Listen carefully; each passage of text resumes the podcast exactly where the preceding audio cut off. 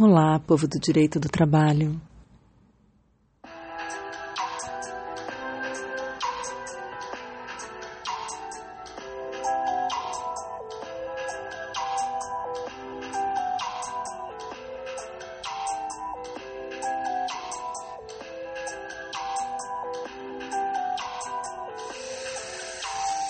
Bem-vindas, bem-vindos, bem-vindes a mais um episódio do nosso podcast Drops de Direito do Trabalho, suas pílulas de informação para despertar o seu interesse para estudos mais aprofundados, já tratando do tema da vez, sempre com o máximo possível de atualidade, a busca, apesar de ser uh, pílula de informação, a informação não vai ser totalmente superficial, porque eu gosto de dar pelo menos algumas pitadas de jurisprudência, do que vem se tratando de cada tema que a gente aborda por aqui.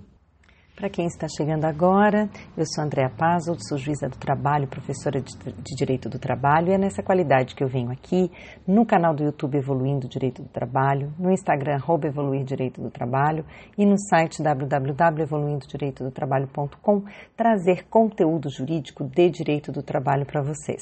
Nessa nossa plataforma aqui do podcast, são sempre assuntos mais voltados a, um, a uma doutrina mais tradicional, não tão tradicional, porque eu acabo, acabo falando um pouco da minha opinião também, e nem sempre eu sou tão tradicional. Mas o objetivo é tratar dos temas que dizem respeito ao nosso dia a dia, e quando nós temos novidade, como nós tivemos nos últimos, né, desde 2020, com certeza, a legislação relacionada à pandemia, também trago o mais breve possível essas atualizações, essas novas legislações, mesmo enquanto a gente tem tantas dúvidas sobre a sua aplicação, mas porque a gente precisa escutar, estudar, debater e ter novas ideias para aplicação. A novidade da semana, que não merece exatamente um podcast, não por não ter essa importância, mas porque não é o caso da gente desenvolver sobre isso, é a recriação do Ministério do Trabalho e Previdência através de medida provisória, a medida provisória 1058, de dia 27 de julho, esta semana, que então recria o Ministério do Trabalho e da Previdência, sem dizer que é social, isso é um tanto quanto estranho.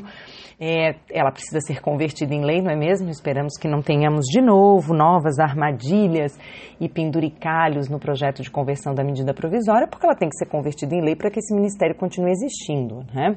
É, o Ministério do Trabalho e Previdência, então, fica a parte de direito do trabalho, né, das relações de trabalho, fica desgarrada finalmente do Ministério da Economia novamente e volta para onde sempre teve que estar um ministério próprio, porque merece. E como as pessoas escutam o podcast em diversas épocas da sua vida, às vezes voltam nas temáticas e querem ouvir novamente, eu sempre acho legal, é, eu tenho, tenho, tentado trazer alguma notícia do dia ou do momento em que estamos, é, quando a notícia é boa, melhor ainda, para a gente, depois, quando escuta de novo, lembrar do momento. E hoje, dia 29 de julho, é um dia muito feliz para nós nas Olimpíadas. A Rebeca Andrade ganhou a medalha de prata na ginástica e é um feito extraordinário para esta mulher de 22 anos do interior de São Paulo, de infância pobre, negra, com uma série de dificuldades e que só de estar nas Olimpíadas e chegar às finais já tinha cumprido lindamente seu papel. E ela ficou com a medalha de prata. Foi realmente muito emocionante o discurso dela e a fala da Daiane dos Santos sobre essa, essa conquista, esse feito. Ambas são muito emocionantes, são muito importantes para a gente aprender sobre dar valor ao processo, entender que a excelência vem com a dedicação durante o processo. Então, ninguém chega a uma medalha de prata olímpica de repente, nem dando sorte. Então, realmente é resultado de muito trabalho, muito esforço, não só dela como de uma equipe, porque a gente não chega nisso sozinho, né? E é importante a gente levar isso em consideração. Então, parabéns para ela e parabéns para nós, felizes de nós que temos uma mulher como ela para trazer essa medalha para nós, além da Raíssa no skate. Mas eu tenho algumas restrições, porque de fato eu acho que ela é muito jovem para estar na posição em que ela foi colocada, apesar da alegria com que ela parece é, tratar o assunto em questão. Vamos para o nosso tema do dia. É, estamos falando sobre justa causa, sobre extinção do contrato, a rescisão por justa causa, demissão por justa causa, e estamos nas hipóteses de justa causa, nas hipóteses que permitem que o empregador aplique penalidades, advertência, suspensão e a penalidade máxima que é a demissão. É, nós falamos já da improbidade e hoje eu quero falar da incontinência de conduta e mau procedimento que estão no mesmo, na mesma linha, mas elas não são exatamente sinônimos. A incontinência de conduta, que é uma expressão bastante interessante, ela está relacionada a um comportamento do trabalhador, que seja trabalhador da trabalhadora, que seja inadequado no que diz respeito ao que, aspas, a gente chama de aspas, moral sexual. É, e isso, claro, deve ter efeitos no trabalho ou acontecer no trabalho, porque de fato em geral, ninguém tem nada a ver com a vida sexual do trabalhador e da trabalhadora. Mas se ocorre, e aí incontinência no sentido de não se conter na sua conduta, né? Então, essa incontinência de conduta do trabalhador ou da trabalhadora está relacionado a você justamente acabar uh, externalizando é, determinadas ou falas ou comportamentos, atitudes em relação a outros colegas, à chefia, aos uh, consumidores, aos fornecedores, a clientes, a todo mundo que de uma certa forma esteja envolvido na atividade econômica do empregador e por isso o empregador é atingido por essa incontinência de conduta. Tem gente até que fala que a incontinência de conduta é um tipo de mau procedimento. É que, na verdade, se a gente for olhar, quase tudo é tipo de mau procedimento, né? Mau procedimento é uma, como a gente vai ver, é uma expressão muito geral, muito genérica, ela acaba ficando bem guarda-chuva.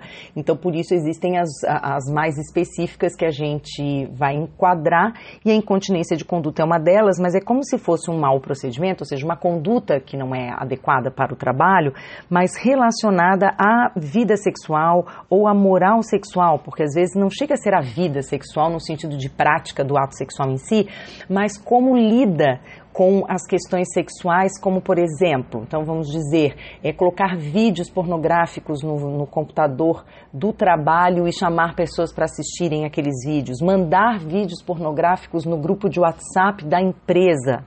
E eu acho muito louco que a gente fala sobre isso pensando que sim, tem gente que manda e que acha que está tudo bem também acesso de páginas de conteúdo sexual, de conteúdo pornográfico, acesso de filmes no computador da empresa no horário de trabalho ou fora dele, porque utilizando o computador da empresa não importa se está, se está no horário de trabalho ou não, esse acesso já é um problema. A gente sabe que muitas empresas fazem já os bloqueios a esses acessos, mas às vezes é possível de burlar e tem empresa que acabou não fazendo, e aí vem uma coisa muito interessante. A empresa não precisa ter uma norma que diga que não pode pode assistir a vídeos pornográficos ou sexuais, ou com, com, ato, com ações, com atos sexuais na, no computador da empresa, tá? Para depois dizer, ah, foi indisciplina. Não, ele não sabia. Esse tipo de conduta, esse, é, essa, esse comportamento esperado do trabalhador é aquele comportamento do homem médio, né? Então você espera isso. Não é como acessar um site de compras, por exemplo, que não obviamente é proibido. Acessar um site que tem conteúdo pornográfico, conteúdo sexual no computador da empresa, a gente pode presumir como algo no mínimo inadequado, né? A não ser que a empresa tenha esse tipo de objeto social. Mas aí é que tá, a incontinência de conduta também se caracteriza por piadinhas grosseiras com caráter sexual, com conotação sexual, comentários sobre colegas, e aí aqui não é feito para o próprio a própria colega, mas para outros colegas a respeito de determinadas características físicas, dando e dizendo que faria se pudesse isso em reunião, isso no cafezinho, isso durante o trabalho, isso quando a pessoa passa, gestos inadequados depois que a pessoa passa ou enquanto a pessoa está passando, ou seja, vocês já estão vendo que a incontinência de conduta é praticada por qualquer pessoa, mas sabemos que isso implica muitas vezes em termos uma vítima também, que pode ser em geral, uma trabalhadora, né? E não um trabalhador, mas também um trabalhador. Então a gente tem que cuidar aqui porque a, incontinência de conduta praticada com frequência pode gerar uma caracterização do ponto de vista jurídico geral de assédio. Então, a prática de, uh, de, de, atos que caracterizam incontinência de conduta pode chegar a assédio moral ou assédio sexual. E aí a empresa ser responsabilizada pela prática do ato pelo seu empregado. Por isso que ela realmente tem que ficar de olho e prestar muita atenção dependendo do lugar, do tipo de atividade econômica, fazer um treinamento, porque pode ser que não seja tão óbvio. Então, claro que num escritório mais formal as pessoas já têm mais noção do que, pode, do que não pode dizer, fazer, falar, né? É, comentar que tipo de brincadeira se faz, o que, que é adequado, o que, que é inadequado. E em ambientes mais informais e de, de nível cultural um pouco mais baixo, que isso acaba sendo mais comum, as piadinhas entre os rapazes, principalmente, se a, a empresa fica receosa causa de que isso possa acabar eh, trazendo efeitos maléficos. Então, às vezes, é uma empresa que tem um contingente muito grande de homens trabalhando e passa a ter um número de mulheres de repente. E as mulheres uh, acabam sendo vítimas de piadinhas, para a gente não dizer assédio, né? De, mas vamos começar dizendo piadinhas sem graça, para não dizerem que a gente é, é, chato e que tudo é assédio. Então, assim, ah, é, é, piadinhas sem graça, não são direcionadas necessariamente a elas, mas na presença delas, fazer constantemente piadas de conotação sexual que as deixem constrangidas. Então, o, o sujeito que faz isso o tempo todo Daqui a pouco ele vai ser acusado da prática de assédio. Quando um trabalhador é acusado da prática de assédio, a empresa é acusada de assédio. E a empresa que tem que tomar providências. Então, cabe à empresa verificar no seu tipo de atividade desenvolvida se ah, é natural que as pessoas já tenham conhecimento de que elas têm que se conter ou se isso vai ter que ser fruto de um treinamento e maiores esclarecimentos. A gente sabe que muitos desses atos não vão nem chegar ao conhecimento de um nível de gerência do empregador, né? É, de um nível mais elevado de gerência de gestão. Porque pode ser é, aquelas piadinhas de conotação sexual, piadas né, de, de, de cunho erótico, é, entre os colegas de mesmo nível hierárquico, às vezes um, é, eles já estão tão acostumados a esse tipo de padrão de comportamento que nem percebem. Por isso tem que saber que ambiente se está falando. Né? Agora, fazer isso numa reunião, com é, outras pessoas, pessoas de outros departamentos, com menos intimidade. Então, vejam, a gente trabalha com a questão do bom senso, que é algo bem complexo toda vez, né? Mas a gente tem que ficar alerta ao fato de que é, o, nem tudo é óbvio, então muitas vezes o óbvio tem que ser dito, né? Que não pode, não se admite aquele tipo de conduta e que realmente tem questões de regionalismo, tem palavreados que são mais ou menos utilizados, mas cabe à empresa saber o que, que ela tolera e o que não tolera. E isso tem que ficar bem claro para os trabalhadores quando não for um ambiente em que normalmente caberia um pouco mais de informalidade no relacionamento e no trato. Eu estou até aqui com o livro da professora Alexandra Candemil, que é o livro de compliance trabalhista sob o ponto de vista da política de sanções disciplinares e a justa causa, bem interessante. E essa obra dela ela traz uma série de, de decisões de jurisprudência. E a, quando ela fala aqui da incontinência de conduta, ela até fala sobre essa questão da, da diferença do ambiente de trabalho. Então, ela diz que uma palavra obscena dita por um operário braçal não tem o mesmo efeito se proferida por um profissional médico de uma clínica pediátrica em relação à sua secretária. É, é a noção mesmo que o meu pai chama sabiamente de semancol, né, a pessoa se mancar de que o que, que é, o que é adequado em alguns ambientes não é adequado em outros. Então, se isso não for óbvio, às vezes é necessário o treinamento. Exemplos como a prática de ato sexual dentro da empresa, entre colegas de trabalho, no horário de trabalho ou no ambiente de trabalho, ainda que no intervalo, mas no ambiente de trabalho, banheiro da empresa, isso tudo entra em incontinência de conduta, tá? Atos obscenos, baixar calça, mostrar partes íntimas para o grupo. E aí, gente, isso me desculpa, mas aí eu, eu pessoalmente acho que isso independe do tipo de ambiente. Já tive que julgar um processo de justa causa por incontinência de conduta, porque eles estavam todos dentro da Kombi para voltar para o trabalho da obra, e aí ele abaixou o vidro e colocou, a, baixou a calça, baixou o vidro e fez o favor de apresentar as suas nádegas e tudo que tem direito para quem estava passando do lado de fora. E depois ele disse para mim na audiência que era, o ambiente era informal. Informal eu acho que é usar chinelo na sexta-feira, depois, eh, se for possível, ou calça jeans. Não é mostrar nádegas, né, para terceiros inclusive e para mais ninguém. Então, e isso acontece com mais frequência do que se imagina, tá, gente? A gente tem várias decisões que tratam dessas pessoas, principalmente os rapazes, né, que acham que isso é muito engraçado, que é mostrar parte íntima, chamar vem cá que eu te mostro, enfim, esse tipo de piada, de brincadeirinha que, como já falamos sobre em outras oportunidades, algumas coisas cabiam antes. Quando eu falo de assédio, eu falo sempre isso, né? Algumas coisas que cabiam antes, nós evoluímos como sociedade para deixar de permitir. E aí quando diz assim, ai, tá ficando mimimi. Olha, do ponto de vista do homem branco de classe média heterossexual, deve ser mesmo, porque ele nunca é alvo, ele é sempre o que pratica. Agora, para quem sempre foi vítima, em um dado momento ficar claro que não pode mais isso acontecer, então a mulher não tem mais que sujeitar a piada, a piada sem graça de cunho sexual de colega de trabalho. E ter a possibilidade de denunciar isso e isso ser caracterizado como incontinência de conduta e gerar a penalidade é uma coisa bastante importante e evolutiva. E aí vem a questão né, da gente sempre apreciar essas hipóteses com os requisitos da, da, da aplicação da penalidade. Então a gente tem que, para escolher a penalidade que vai ser aplicada, sempre tem a questão da proporcionalidade, que tem a ver com a gravidade do ato.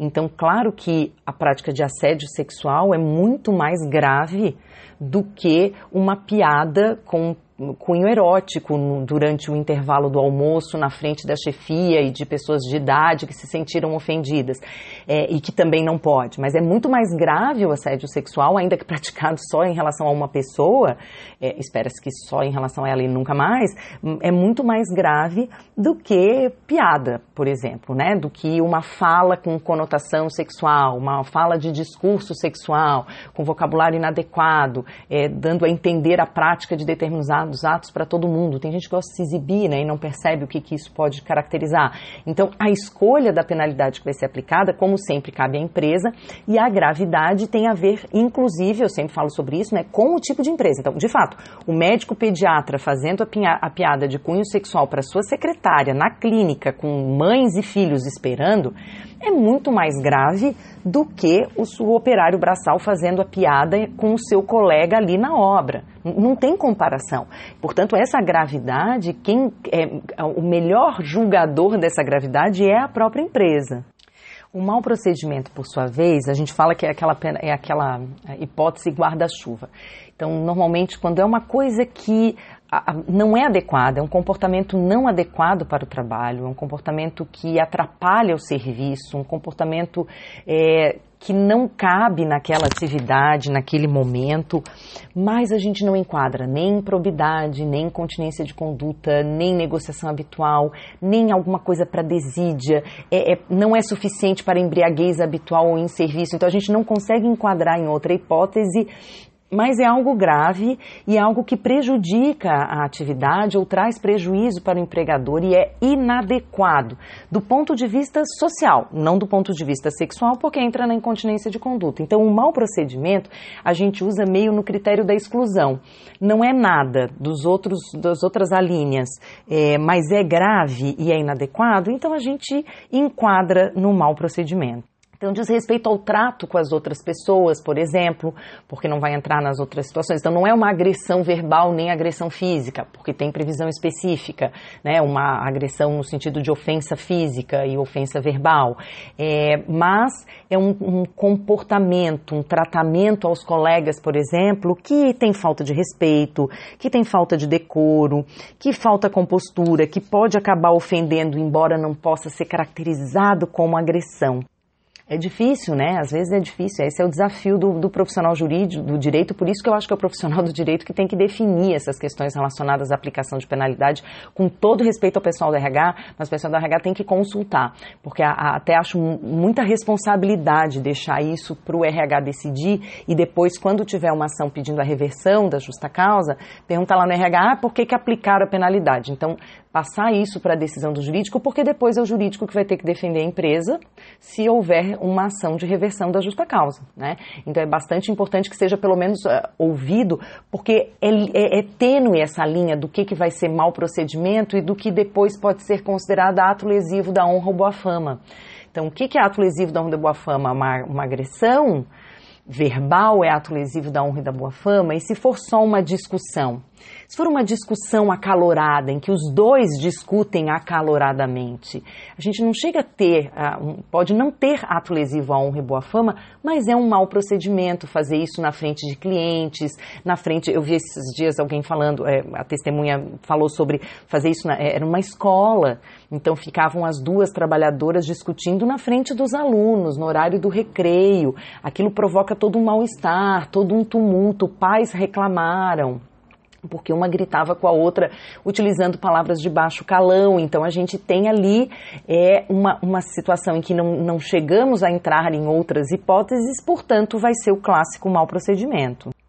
Hoje em dia a gente tem novas formas de mau procedimento, né? Os grupos de WhatsApp, fake news é, ou falsas informações sobre colegas de trabalho no WhatsApp, por exemplo. Então, o trabalhador apresenta um atestado e aí no grupo de WhatsApp outro colega coloca em xeque a veracidade do atestado ou se ele realmente está doente é, ou outro tipo de piada, de novo, sem conotação sexual, mas piadas que são de mau gosto e que colocam em xeque a honra do trabalhador ou a, a veracidade de informações que ele tenha, utilização de equipamento da empresa sem autorização. Teve uma situação que foi uma pessoa que foi ensinar o colega a dirigir no pátio da empresa, porque tinha um pátio grande.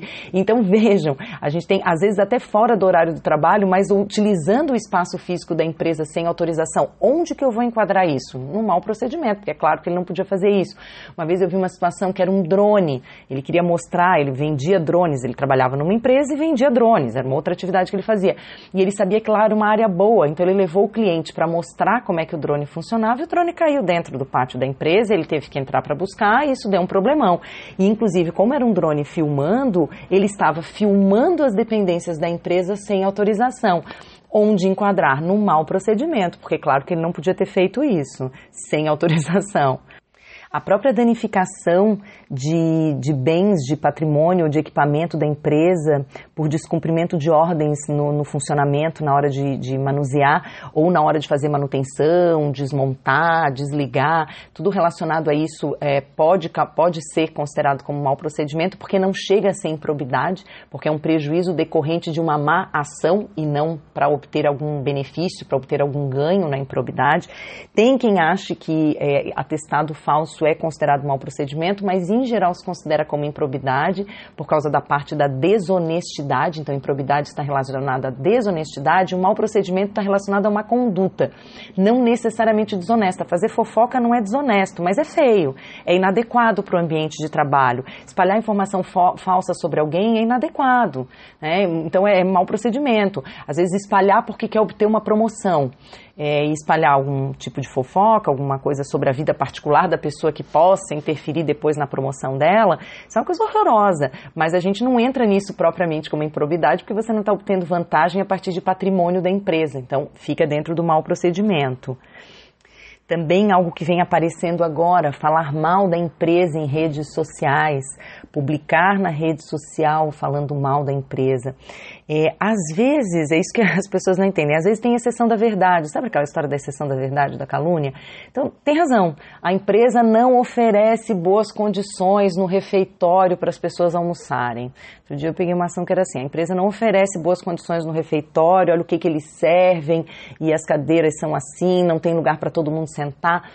Tudo isso tem razão, mas não justifica é, poder apresentar isso em rede social porque isso realmente difama a empresa, causa é, burburinhos sobre a empresa, pode causar prejuízo à empresa. Se a pessoa está insatisfeita com isso, ela tem outros meios. Pode até fazer uma denúncia para o Ministério Público do Trabalho, por exemplo, e agora para o Ministério do Trabalho novamente, pedir uma fiscalização, é, entrar com uma ação trabalhista depois pedindo algum dano moral ou até uma rescisão indireta, que a gente sabe que é muito difícil, mas existindo outras formas, existe como você exercer um direito de modo a se ver uh, ressarcido de prejuízos que aquela situação tenha causado, ou buscar, por meio de uma ação coletiva, buscar o sindicato, o Ministério Público do Trabalho, para que aquela situação se altere. Mas na hora em que escolhe é, colocar em redes sociais, publicizar a própria pessoa essas condições de, de, de, alimentação ou do que seja do trabalho, é, se você não utilizar um, me, um, um, meio de comunicação formal, então faz, fazer uma denúncia para o jornal e o jornal vai lá fiscalizar, vai lá olhar, vai lá analisar e faz a denúncia, é uma coisa. A própria pessoa colocando nas redes sociais, isso realmente pode ser um problema. Então já tem várias ações nesse sentido, inclusive de reversão, e eu vi que recentemente o tribunal manteve algumas sobre isso, o nosso tribunal aqui especificamente. Outra típica situação de mau procedimento, a pessoa, a, a empresa tem câmeras e aí a, um grupo de trabalhadores quer fazer alguma coisa que sabem que é proibida ou que não é adequada, querem tirar um cochilinho, sei lá, e viram a câmera ou tapam, tampam a câmera para que não possa filmar aquela situação. E isso também vai caracterizar falta grave dentro do mau procedimento. E aí, assim como a incontinência de conduta, mas mais ainda o mau procedimento, porque a incontinência de conduta, por ter esse caráter sexual, às vezes ofende mais pessoas, então ela tem que ser olhada com mais rigor. No mau procedimento, mais do que nunca, a empresa tem que fazer uma boa análise da gravidade daquele ato em relação também a outros, a, outros atos semelhantes praticados por outras pessoas, porque é muito difícil num, numa, num manual de penalidades, por exemplo, né, uma política de penalidades, elencar todo um rol do que possa ser mau procedimento porque isso vai aparecendo. Então, fazer um rol e se limitar a ele, depois é não poder usar outras hipóteses. Então, tem que tomar cuidado para não fechar a possibilidade. E justamente porque isso vai aparecendo no dia a dia. E essa gravidade vai ser percebida, até porque as pessoas são criativas, né, vão tendo novas ideias. É, e essa, essa verificação da, da gravidade para aplicação da penalidade proporcional tem que ser feita pela empresa utilizando os critérios de não discriminação, junto disso, né?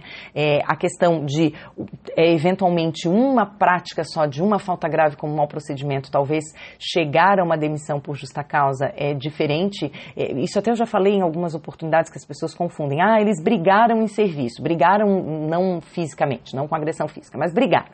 E brigaram, brigado. E uma pessoa foi despedida e outra pessoa recebeu uma suspensão. Aí você tem que olhar o histórico da pessoa que foi despedida e o histórico da pessoa que tomou a suspensão, porque às vezes era um caso de se aplicar suspensão normalmente, mas o histórico de um deles é de já ter advertências e já ter suspensões. Suspensões, no plural. E o outro nunca tinha tido nenhuma penalidade. Então, dentro daquilo da gradação das penalidades, essa, embora a situação seja a mesma, as pessoas estejam envolvidas no mesmo nível de gravidade, por conta das penalidades já reiteradas, função pedagógica das penalidades, aquele que já teve advertências e suspensões tem mais chance de agora já poder ser despedido do que aquele que nunca teve. Então, a situação em si era para suspensão mas aquele que já tinha penalidades assume o risco de, em vez de uma suspensão, agora já acabar sendo demitido. Eu vi uma decisão aqui, até bem antiga do nosso tribunal, tem mais de 10 anos, mas é muito interessante, que era uma, um mau procedimento da autora realizar tintura do cabelo no local de trabalho. Pensa, né, que era por acaso um ambiente hospitalar e ela estava pintando o cabelo na empresa, no hospital. Então vocês vejam que as pessoas realmente às vezes não têm noção do que pode ser feito, porque eu não posso acreditar que a pessoa achava, enfim. Eu fico pensando o que ela estava pensando, né? Então, assim, por isso, de novo, o óbvio às vezes precisa ser dito. Claro que a gente não imagina que vai ter que colocar uma, uma placa proibido pintar o cabelo, né? Isso a gente não tem como imaginar. Algumas condutas são esperadas normalmente, né, que a pessoa tenha. Mas Fica a dica porque determinados lugares, dependendo do tipo de atividade, talvez alguns alertas tenham que ser feitos. Enfim, para encerrar essa linha, nós temos a incontinência de conduta como uma conduta inadequada do ponto de vista da moral sexual, então seja através de gestos, palavras, ações, condutas, sendo obviamente a situação mais grave de assédio sexual, mas nós temos uma e, e o mais leve, uma piada leve, de cunho levemente erótico, mas nesse meio aí nós passamos por muitas hipóteses e o mau procedimento como aquela situação de conduta inadequada pelo trabalhador no ambiente de trabalho ou relacionado ao trabalho, ainda que não exatamente no horário e no ambiente, mas relacionado ao trabalho, que é reprovável e a gente não enquadra nas outras hipóteses obedecendo, neste caso em especial, principalmente, as, os requisitos de proporcionalidade, adequação entre a falta e a penalidade, é, ausência de discriminação, a imediatidade, então não pensar demais antes de punir, mas principalmente a questão de não discriminação e da proporcionalidade, para não aplicar penalidade muito forte para um mau procedimento que poderia ensejar uma penalidade mais leve. E isso a empresa vai verificar e se ela achar que é grave o suficiente, ela tem que poder bancar isso com uma justificativa de acordo com a sua atividade. Então, hoje avançamos em mais duas hipóteses dentro da mesma linha, lembrando que o trabalhador sempre tem que ter ciência da, do ato que ele praticou e que levou à aplicação da penalidade. Então, principalmente utilizando a linha B, não é suficiente que a aplicação da penalidade para ele assinar venha com é, praticou falta grave conforme a linha B do artigo 482, gente, porque a linha B, inclusive, contempla duas situações.